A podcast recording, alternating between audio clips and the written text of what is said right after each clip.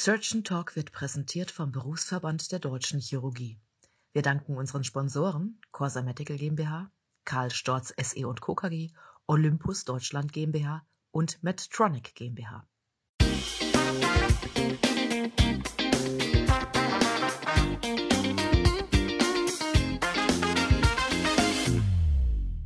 Ja, guten Morgen, liebe Zuhörerinnen und Zuhörer. Herzlich willkommen zu einer neuen Ausgabe von Surgeon Talk, der chirurgische Podcast rund um alles, was in der Chirurgie spannend ist. Mein Name ist Mara Götz und unser heutiger Gast ist Herr Privatdozent Dr. Julian Haners, leitender Oberarzt am Klinikum Sinsheim und Oberarzt am Universitätsklinikum Heidelberg. Ein ganz herzliches Willkommen. Ja, vielen Dank äh, für die Einladung. Äh, ich bin der sehr gerne gefolgt und freue mich auf den Podcast. Sehr gut, super. Ähm, das Thema heute ist ja, dass am Anfang eigentlich jeder offenen abdominellen Operation die Eröffnung der Bauchdecke steht und am Ende jeder dieser Operationen der Bauchdeckenverschluss. Und ich glaube, das ist etwas, womit man sich als Berufsanfänger recht häufig befasst, weil es was ist, was man vielleicht auch relativ frühzeitig mal assistiert bekommt oder bekommen äh, könnte. Und man sich natürlich Fragen stellt, wie mache ich es eigentlich besonders richtig oder falsch. Ähm, und deswegen denke ich, es ist höchste Zeit, sich damit als Thema im Podcast zu befassen. Und wollte damit starten, wie häufig das in Ihrem Alltag eigentlich noch passiert, auch in der Zeit der fortschreitenden minimalinvasiven Operationen. Also wie häufig laparotomieren Sie tatsächlich in Ihrem Alltag und äh, machen dann auch diesen äh, Bauchdeckenverschluss der Laparotomie? Also ich bin ja sozusagen an zwei Standorten tätig, also in der GN-Klinik Sinsheim unter Leitung vom Dr. Hassenflug als leitender Oberarzt und als Oberarzt in der Viszeral- und Transplantationschirurgie in der Uniklinik Heidelberg unter Leitung von Professor Michalski. Und letztlich äh, sehe ich dadurch das gesamte Spektrum, also bei dem Regionalversorger in Sinsheim natürlich die ganze Breite der allgemeinen viszeralchirurgischen Eingriffe, äh, das heißt äh, vor allen Dingen laparoskopische Eingriffe bei Blinddarm, Galle oder Hernien aber auch in der kolorektalen Chirurgie und Refluxchirurgie, wo hingegen bei der Uniklinik natürlich die Eingriffe deutlich spezialisierter erfolgen, vor allen Dingen viszeralonkologische Fälle, die jetzt ja auch zunehmend robotisch eben assistiert sind, mhm. aber auch, auch äh, im Bereich der Leberchirurgie und Transplantation natürlich einige Eingriffe. Ein Schwerpunkt ist die Pankreaschirurgie, wo aufgrund der hohen Fallzahl, vor allen Dingen Komplexität, die Laparotomie natürlich noch viel häufiger ist. Mhm. Und ja, insofern sehe ich also hier noch einige Laparotomien. In einem kleineren Haus ist natürlich der Schwerpunkt schon auf der minimalinvasiven laparoskopischen Chirurgie. Mhm.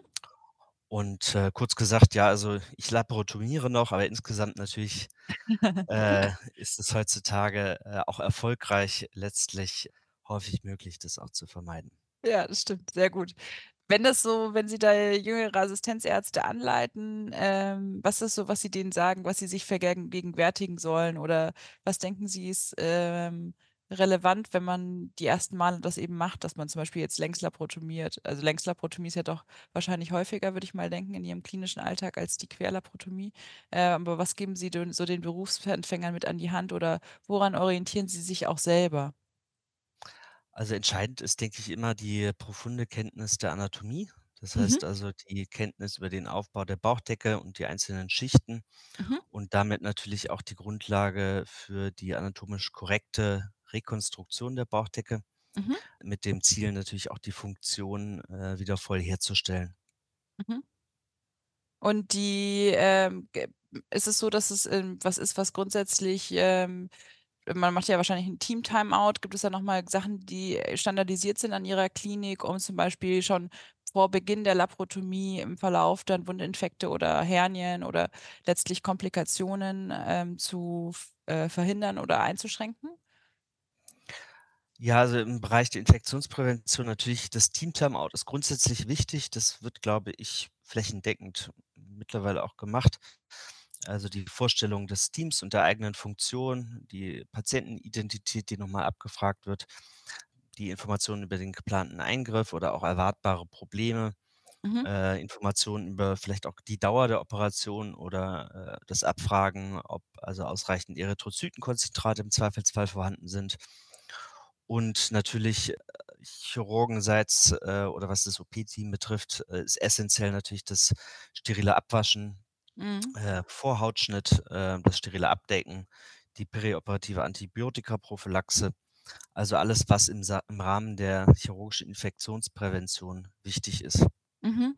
Gibt ja auch immer wieder so Dinge wie zum Beispiel Handschuhwechsel, also das erfolgt dann eher im Laufe der Operation oder Nutzung von so Inzisionsfolien oder so. Spielt das in Ihrem klinischen Alltag 'ne Rolle? Also, das ist wird ja immer mal wieder Diskussion diskutiert auch in der Literatur, die Anwendung von Also, da gibt es ja die Empfehlungen der KRINKO, Mhm. der Kommission für, äh, Krankenhaushygiene und Infektionsprävention am Robert-Koch-Institut. Da wird eigentlich die Evidenz auch, äh, schön dargestellt. Also, Inzidu Inzisionsfolien beispielsweise, äh, sollten eigentlich nicht verwendet werden, Mhm. weil die die residente Hautflora sozusagen durch das äh, durch die Flüssigkeit, die sich darunter ansammeln kann, also wieder hervorgebracht wird. Also, Inzisionsfolien sind eigentlich nur sinnvoll in Kombination mit einer antiseptischen Wirksamkeit, Mhm. beispielsweise PVP-Iod. Also, haben in unserem Alltag eigentlich, äh, keine Funktion in der Viszeralchirurgie. Da gibt es natürlich dann noch andere Empfehlungen, was Rasur betrifft. Also, Patienten sollten die Rasur eigentlich nicht selbstständig, äh, im Vorfeld, äh, durchführen, sondern es sollte am OP-Tag erfolgen Mhm. und dann entweder gar nicht stattfinden tatsächlich oder mit einem Clipper, sodass also die Hautschichten nicht beeinträchtigt werden und Ah. verletzt werden können. Okay. Und, äh, also so diese klassische Rasur fin dadurch, dass also so wie man das kennt mit diesen Einmalrasierern, ist eigentlich von den in den Empfehlungen findet sich das gar nicht mehr so wieder tatsächlich, wenn ich das richtig verstehe. Also Also, dieses die Einmalrasierer, die so 'n Abstandshalter haben Ja. Die sind in Ordnung, aber wenn sozusagen die Klinge auf der Haut reibt, Verletzungen macht, ja. Verletzungen macht, ist das nicht empfehlenswert, ja. Okay. Gut. Und die dann hat man ja häufig den Fall, dass man dass es so 'n bisschen fortgeschrittener wird, eben weil die Patienten vielleicht schon mal laparotomiert sind. Das sind ja auch Gründe, warum man die dann manchmal nicht mehr minimalinvasiv operieren kann. Gibt es da von Ihrer Seite so aus dem Alltag Tipps für jemanden, den man relaparotomiert, ähm, wo man ja vielleicht 'n bisschen Sorge davor hat, dann beim Eingehen in das Abdomen, Darm zu verletzen oder dergleichen?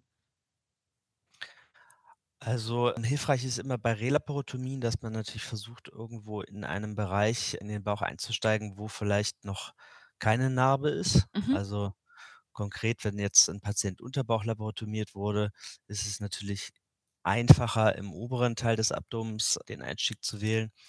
Man sollte sich immer versuchen, bei 'ner Medianlaparotomie dann auch in der Linea alba zu halten. Mhm. Das heißt, das ist, äh, die anatomisch korrekte Ebene und erleichtert dann natürlich auch den Bauchdeckenverschluss. Das ist eigentlich, glaube ich, die perfekte Überleitung zum Thema Bauchdeckenverschluss. Mhm. Ähm, genau, dich d Bauchdeckenverschluss ist ja häufig das, was die Patienten, würde ich denken, auch am Ende dann mitbekommen, sehen, auch über langf also sowohl kurzfristig, auch al auch auch sowohl also kurzfristig in Form der Narbe, wie ist das ist das genäht, geklammert, ähm, die Ästhetik, die damit einhergeht sozusagen. Die Patienten gucken ja eigentlich direkt als 1., wie groß ist das Pflaster, mit dem ich sozusagen aufwache.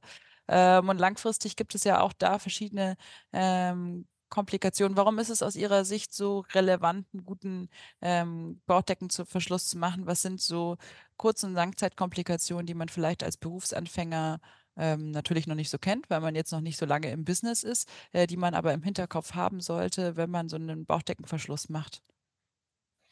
Also, zunächst ist ja mal das Ziel des Bauchdeckenverschlusses, dass das funktionell auch im Anschluss wieder belastbar ist, Mhm. also die Wiederherstellung des ursprünglichen Zustands. Und neben der Funktion ist eben ganz wichtig, hatten Sie ja schon gesagt, die, äh, Prävention von Komplikationen. Kurzfristig sind das beispielsweise Wundheilungsstörungen, aber auch die Fasziendehiszenz, die sich im unmittelbaren postoperativen Verlauf Verlauf auch als Platzbauch zeigen kann, mit dann kompliziertem Verlauf im Sinne zum Beispiel eines Laparostomas oder vielleicht sogar einer Faszienretraktion, sodass also die Faszie gar nicht mehr ohne Netz beispielsweise zu verschließen ist, mit einem eventuell auch prolongierten Verlauf, im schlechtesten Fall, sodass also zum Beispiel adjuvante Chemotherapie nicht zeitgerecht stattfinden Mhm. kann Mhm. und damit natürlich auch das OP-Ziel, also der Grund, warum wir diesen Patienten also operiert haben, im Prinzip verpasst werden kann. Mhm. Ja, ja. Und das ist natürlich zu vermeiden und langfristig treten vor allen Dingen Narbenhernien auf in hoher Zahl. Das ist auch bekannt in Follow-up-Untersuchungen von bis zu drei Jahren. Mhm. Oder erneute Operationen können notwendig sein. Die Lebensqualität und wie gesagt, die Funktion kann signifikant eingeschränkt sein und nicht zuletzt natürlich auch die Kosten fürs Gesundheitswesen im Gesamten. Mhm. Ja, ich glaube gerade dieser Punkt mit, äh, wenn man jetzt an diese großen onkologischen Operationen denkt, dass sich dann die Adjuvanz verzögert, ist ja doch dann für die Patienten hochrelevant, weil dann einfach die, die, die letztlich der, der, die Indikation, warum man was operiert hat, dann möchte man Chemo machen und im Anschluss, um das komplette onkologische Therapiekonzept durchzuziehen. Ähm, ja, ist, glaube ich, was, was einem am Anfang gar nicht so klar wird, aber über die Jahre dann vielleicht doch immer präsenter ist, dass es dann einfach sehr, sehr schade ist. Äh, einfach Absolut, gesprochen. Ja. Ähm, und was, was wären so also Tipps, die sozusagen oder was, was gibt es auch an Empfehlungen, wenn man sich so durch die Literatur guckt, äh, im Hinblick, um eben diese Kurz- und Langzeitkomplikationen ähm, zu verhindern, beispielsweise hinsichtlich Mat Nahtmaterial oder Technik? Was ist so da der aktuelle Stand aus Ihrer Sicht? Also zur Vermeidung von äh, Wundinfektionen, die Mhm. also auch für den Patienten sehr äh, belastend sein können, ist natürlich die Hautantiseptik ganz wichtig. Das heißt also äh, standardmäßig, zumindest in Deutschland, wird eigentlich ein alkoholisches Hautantiseptikum ver verwendet, was eine schnelle Wirksamkeit zeigt, Mhm. ne, was dann auch entsprechend der Herstellerangaben natürlich äh, Einwirkzeit haben muss. Und da ist beispielsweise Gegenstand von Studien, da haben wir auch eine Studie zu gemacht, die der Einsatz von remanenten Antiseptika überlegenswert. Das heißt, das sind äh, Wirkstoffe, die eine verlängerte Wirksamkeit besitzen, aber eben Mhm. nicht sofort. Und das heißt, gerade bei Operationen, die beispielsweise mal länger als drei Stunden gehen, konnten wir zeigen in einer Studie, äh, die im British Journal of Surgery äh, publiziert wurde im Jahr 2018, dass also die SSI-Rate, also die Rate an Surgical Site Infections, Mhm. signifikant gesenkt werden konnte von 13 auf 6 Prozent. Mhm. Das ist zum Beispiel eine Maßnahme zur Vermeidung von Wundheilungsstörungen. Andere Maßnahmen zur Vermeidung zum Beispiel von Narbenhernien ist äh, die Nahttechnik an sich. Mhm. Also jahrzehntelang gab es eigentlich das Dogma, dass äh, die Faszie mit Big Bites verschlossen werden sollte. Das heißt, es ist also die Nahttechnik, bei der so grob gesagt der Abstand zur Faszie ein Zentimeter beträgt und der Stichabstand ebenfalls ein Zentimeter. Und das wird standardmäßig bei uns eigentlich mit so einer Loop-Naht gemacht. Das heißt, es Mhm. ist ein doppelläufiges, äh, ein doppelläufiger Faden, der dort verwendet wird. Und das ist in Einzelfällen auch immer noch der Fall. Aber seit 2015 im Lancet publiziert die Stitch-Studie hat uns gezeigt, dass, also das ist eine doppelte, doppelt verblindete multizentrische RCT gewesen, Mhm. dass Small Bites, also der Stichabstand von 5 Millimetern zur Faszie beziehungsweise der Stichabstand zueinander von 5 Millimetern einen sicheren Faszienverschluss bewirkt Mhm. und dass ähm, die Inzidenz von Narbenhernien auch äh, durch diese veränderte Technik signifikant reduziert werden konnte. Also in dieser Studie von 21 auf 13 Prozent Ja. Einjahres-Follow-up. Und Ja. insofern ist also die Small-Stitch-Technik eigentlich heutzutage empfehlenswert. Ja. Gibt es noch andere? Wir hatten jetzt die, das ist ja schon eine deutliche Reduktion der Hernieninzidenz sozusagen. Ähm, gibt es noch andere Faktoren, die Sie für relevant erachten? Es gibt ja immer wieder mal dann diskutiert oder auch durch die Patienten bei Entlassung gefragt, ja, was darf ich jetzt heben? Hm, darf ich alles heben oder wie lange? Sollte ich irgendwie meine Bauchdecke entlasten und soll ich diesen Bauchdeckengurt noch tragen? Ähm, das ist ja was, was auch immer wieder diskutiert wird. Manche sagen ja, dass sie unter dem Bauchgurt weniger Schmerzen haben, andere haben darunter mehr Schmerzen. Also da gibt es, glaube ich, auch innerhalb der Medizin verschiedene Meinungen. Was ist da so Ihre Wahrnehmung sozusagen? Oder was raten Sie Ihren Patienten tatsächlich im, äh, im klinischen Alltag? Also, dazu muss man natürlich sagen, äh, es gibt diese chirurgischen Faktoren, also die Technik des, äh, Bauchdeckenverschlusses und auch das Nahtmaterial und dann eben das, was der Patient vielleicht noch selbst dazu beitragen kann. Mhm. Äh, ich glaube, dass die Maßnahmen, die der Patient selbst beitragen kann, relativ überschaubar sind. Also, eigentlich muss man sagen, was die Entlastung postoperativ betrifft, gibt es keine ausreichende Datenbasis, Mhm. dass man, äh, hier evidenzbasiert Empfehlungen abgeben kann. Äh, das ist sehr erf erfahrungsbasiert, Ja. also was beispielsweise das Gewicht betrifft, was der Patient heben darf nach der Operation. Prinzipiell sollte man davon ausgehen, dass die Heilung nach 30 Tagen abgeschlossen ist, also nach circa 4 Wochen und Mhm. jede weitere Komplikation im Sinne einer Narbenhernie dann eher endogenen Faktoren zuzuschreiben ist als, ähm, Faktoren, die der Patient wirklich aktiv beeinflussen kann. Mhm. Das Der wären zum der Bauch Beispiel also so endogene Faktoren, an was denken Sie da oder was ist damit Gewicht oder Also, endogene Faktoren, das sind sehr viele. Das ist, wie gesagt, die Nahttechnik. Mhm. Es ist auch die Frage, ob man, äh, zum Beispiel ein Netz implantiert oder nicht. Es sind aber die, ähm, patienteneigenen Faktoren wie zum Beispiel Adipositas, ähm, auch Grunderkrankungen, ähm, wie beispielsweise, wenn jetzt ein Aorteneingriff erfolgt ist oder, äh, Cortisoneinnahmen, Zustand nach Radiochemotherapie, 'ne allgemeine Bindegewebsschwäche. Also, es gibt diverse Risikofaktoren, die da einen Einfluss haben können. Mhm. Und der Bauchgurt, den Sie ja erwähnt haben, ist beispielsweise recht verbreitet. Es gibt dafür aber eigentlich gar keine Evidenz. Ja. Das heißt, ich rate unseren Patienten immer, dass sie den tragen können, wenn's ihnen guttut, Ja. wenn sie sich damit wohlfühlen.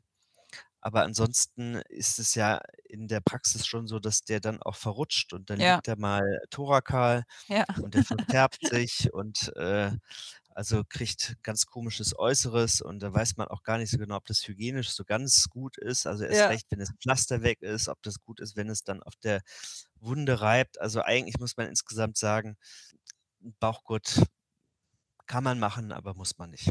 Okay, sehr gut. Und, äh, jetzt hatten Sie ja grade schon so Patientenfaktoren angesprochen und auch ähm, so beispielsweise Netze angesprochen. Gibt es was, was Sie ändern würden, wenn jetzt beispielsweise also, wenn 'n Patient, äh, endogene Faktoren mitbringt, beispielsweise Zustand nach 'ner Cortisontherapie oder, ähm, großer Aorteneingriff oder dergleichen, wo man sagt: „Okay, man ändert sein Vorgehen operativ?“ Oder ist es bleibt das alles gleich? Es gibt ja auch aktuell Studien dazu, äh, plus minus Netzimplantation. Was ist also Ihr Eindruck sozusagen? Macht es Sinn, da noch mal mehr also, gibt es was, was man mehr tun kann sozusagen für diese Patienten oder, ähm, wird das am Endeffekt gar keinen so riesengroßen Unterschied machen?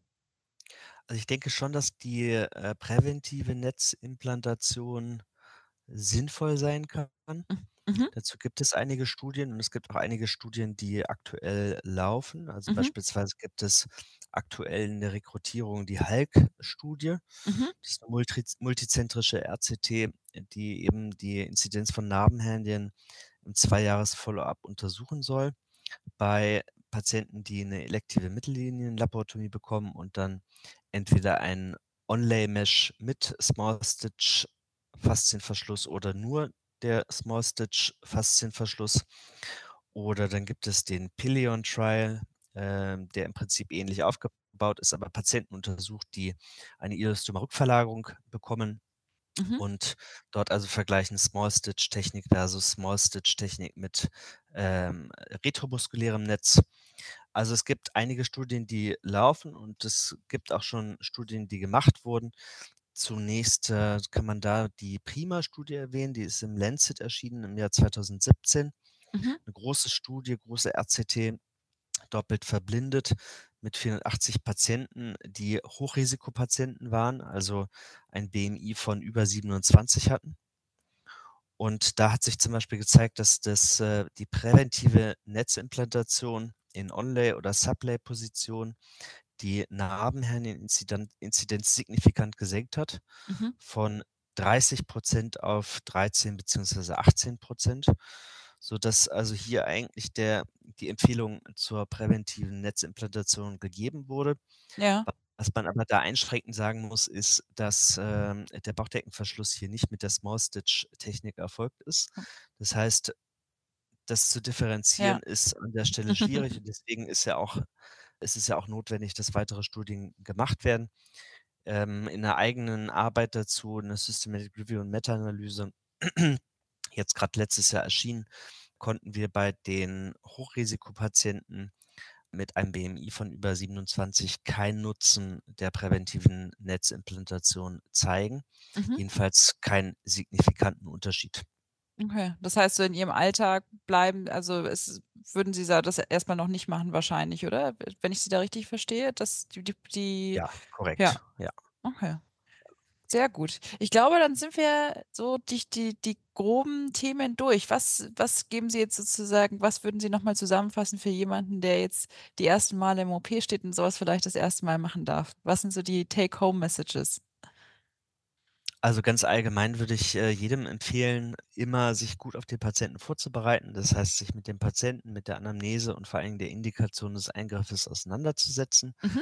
sich auf die Art des Eingriffes einzustellen. Das heißt im Zweifelsfall auch die OP-Schritte im Kopf vielleicht vorher auch nochmal durchzugehen. Also ich mache das auch heute noch. Das ist, äh, glaube ich, wichtig. Ja. Ähm, dann ist ganz wichtig, dass man einfach in der Präparation umsichtig ist und sorgfältig, dass man auch weiß, dass Schnelligkeit, was immer wieder angestrebt wird, eigentlich nur durch die Übung kommt und nicht das Ziel sein kann. Ja. Und dass man versuchen sollte, anatomisch korrekt zu operieren. Ja. Das heißt also bei einer medialen Laparotomie auch innerhalb der Linie Alba zu bleiben. Und was den Faszienverschluss betrifft, denke denke ich, ganz allgemein, aber auch was, was alle möglichen Indikationen betrifft, sollte man die Evidenz kennen. Ja. Und sich versuchen, up to date zu halten, unter anderem mit so einem Podcast. Ja. Äh, und äh, man sollte versuchen, Weiterbildungen zu besuchen oder Kongresse. Ja. Und es gibt viele, viele offene Fragen akademischer Art, die die äh, ja Mithilfe benötigen und insofern kann sich jeder auch akademisch selbst betätigen und neue Evidenz schaffen und sozusagen auch die Standards verändern. Und ganz allgemein denke ich, ist es schön, wenn man, oder sehr wünschenswert, wenn man sich der besonderen Verantwortung bewusst ist, die wir als Chirurginnen und Chirurgen haben und das Wohl und die Wiederherstellung der körperlichen Gesundheit, also eben auch der Bauchdecke ähm, unserer Patienten und Patienten im Kopf haben und diese Verantwortung ja mit Dankbarkeit Demut, äh, Freude an der Tätigkeit ist ganz wichtig, Ja. aber auch ohne Angst ähm, zu tragen. Ja. Ich glaube, es war, es war wirklich ein sehr schönes Schlusswort für diesen Podcast. Vielen, vielen Dank. Von unserer Seite war es das jetzt heute hier mit Surgeon Talk, der chirurgische Podcast, der unter die Haut geht. Schreibt uns eure Meinung zu diesem Thema unter www.surgeontalk.de. Ich bedanke mich fürs Zuhören und freue mich schon jetzt auf die nächste Ausgabe von Surgeon Talk zusammen mit euch. Danke ganz herzlich fürs Mitmachen. Ähm, ja, vielen Dank, eure Mara.